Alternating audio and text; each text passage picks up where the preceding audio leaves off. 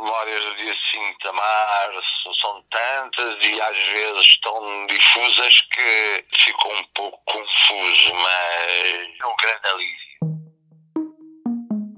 5 de março de 1990 o dia em que o público viu a luz do sol pela primeira vez. Vicente Jorge Silva, o fundador do jornal, retrata esta época da sua vida como a mais angustiante a nível profissional. Deve ser como uma mãe querer parir o filho e o parto não acontece. É uma coisa terrível. É uma sensação super eh, angustiante. Super angustiante. É uma coisa, não, não tem palavras. Do ponto de vista profissional, eu acho que foi mesmo o momento mais angustiante da minha vida. Mas o que é que correu mal? Nós estávamos todos muito traumatizados pelos problemas técnicos que nos tinham impedido de sair eh, primeiro no dia 1 eh, de janeiro que era o nosso propósito, e que os problemas técnicos nos impediram, porque nós, no fundo, queríamos sair, estávamos preparadíssimos, tínhamos tudo a postos e imprimimos o jornal. Eu lembro-me uma coisa que, que eu acho que traduz um pouco a minha angústia nesse dia, é que quando eu me apercebi que, apesar de termos impresso o jornal, eu lembro-me perfeitamente quando me dei conta que anunciaram aos leitores que nós não conseguíamos pôr o jornal na rua. Quem também se recorda da noite de 1 de janeiro é Manuel Carvalho. O atual diretor do Público, estagiário na altura da Fundação, presenciou praticamente todas as etapas do jornal até hoje a noite do primeiro fecho, a sério, portanto, foi uma, foi, foi uma noite horrível porque o jornal não eh, conseguiu superar os problemas técnicos que tinha para sair. Eu lembro-me perfeitamente da primeira noite em que está tudo construído, está tudo pronto, o jornal está fechado nos gráficos e depois, portanto, por constrangimentos de natureza tecnológica, não consegue sair. Foi, foi um, portanto, um duríssimo revés para toda, para toda aquela equipa. Mas, portanto, lembro-me também da primeira noite em que o jornal, portanto, na noite de 4 para 5 de março de 1990, lembro-me perfeitamente também da ansiedade com que nós todos vivemos aquelas horas uh, dramáticas antes de sabermos que sim, não, desta vez uh, estão os problemas resolvidos, uh, o público vai mesmo nascer, vai mesmo ver a luz do dia e, portanto, foi, foram momentos absolutamente marcantes para todos nós. A história do público começa com um desafio feito à Sonai.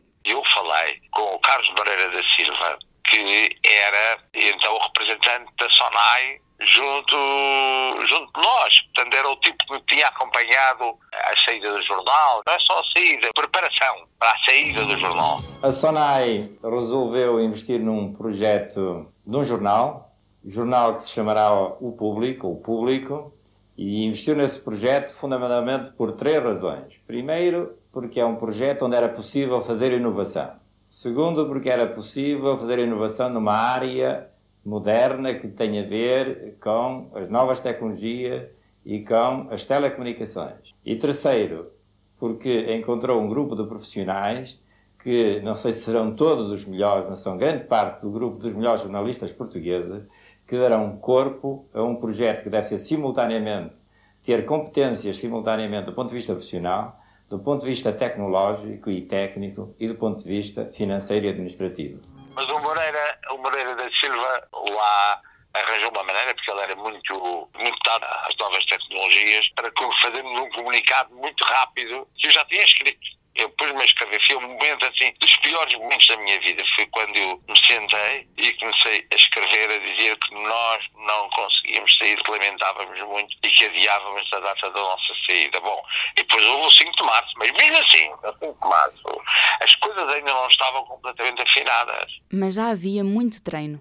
Nos meses que antecederam a publicação do jornal, os jornalistas já trabalhavam como se o público estivesse diariamente nas bancas. Nós todos os dias produzimos praticamente o jornal, uh, todas as secções trabalhavam, ligávamos com toda a normalidade para as fontes, íamos aos, aos, acontecimentos, as fotografias eram feitas, eram processadas, o jornal era paginado, só que, enfim, a única coisa que o distinguia de um jornal a sério é que uh, não era publicado, não chegava às bancas. Nós fomos fazendo números zeros como se estivéssemos a trabalhar jornal diário a sério. Foi fantástico, foi formidável. Acompanhar os acontecimentos, simular que íamos mesmo sair, que íamos encontrar os leitores, fazer edição seguinte. Eu não digo que tivéssemos feito isso sistematicamente todos os dias, todos os dias, mas temos muitas edições zero. A gente, no fundo, estávamos a produzir um zero e de repente, olha, é agora mesmo, tem que ser agora. E agora já pode ser. Foram vários os aspectos que na altura distinguiram o público dos restantes jornais.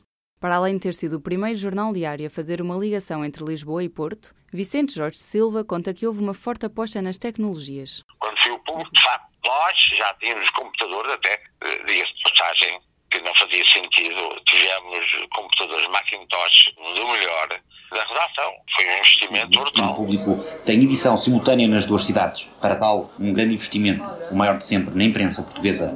Fala-se em 2 milhões de contos. Mas não foi só na tecnologia que o público se destacou pela diferença. David Pontes, atual diretor adjunto e, tal como Manuel Carvalho, estagiário da Fundação, conta aquilo que mais o marcou. Aquilo que me marcou e que não tem nada a ver com o episódio, e eu julgo que nem toda a gente se aperceberá hoje disso, que hoje continua a ser verdade, mas na altura então era muito mais ainda, era o nível de discussão, de diálogo, de confrontação com aquilo que nós próprios fazíamos, que era uma prática e uma cultura. Todos os dias nós discutíamos o jornal do dia anterior e eu podia ser estagiário um dos novos jornais, mas se tinha opinião eu tinha capacidade de falar. E essa análise crítica de, do mundo, mas também daquilo que nós fazíamos, foi para mim, sem dúvida, a melhor escola e o mais importante e aquilo em que eu eh, olho com muita saudade e com muita capacidade de perceber o que é que isso me deu eh, como profissional e como pessoa. 30 anos passados, é de esperar que haja mudanças. Com o avanço da tecnologia, os hábitos diários numa redação alteraram-se. A internet passou de termos um jornal que acontecia de 24 em 24 horas para um jornal que pode acontecer a cada segundo. E isso reduziu, obviamente, o nosso tempo, uh, tornou muito mais curto, também tornou o jornalismo noutras coisas melhor, mais atuante, mais capaz de reagir ao momento, mais excitante numa série de outras coisas, mas perdemos alguma capacidade de nos sentarmos à volta de uma mesa a falar. Mas há coisas que nunca mudam. E Vicente Jorge Silva que o diga viciado, completamente viciado em jornais. E o papel, para mim, é indispensável. Eu preciso do toque do papel, algo afetuoso. Eh, eu antecipo no computador, mas depois preciso do toque de tocar no papel. É algo que eu não consigo dispensar. Há 30 anos nasceu o público. Hoje, fazemos a festa.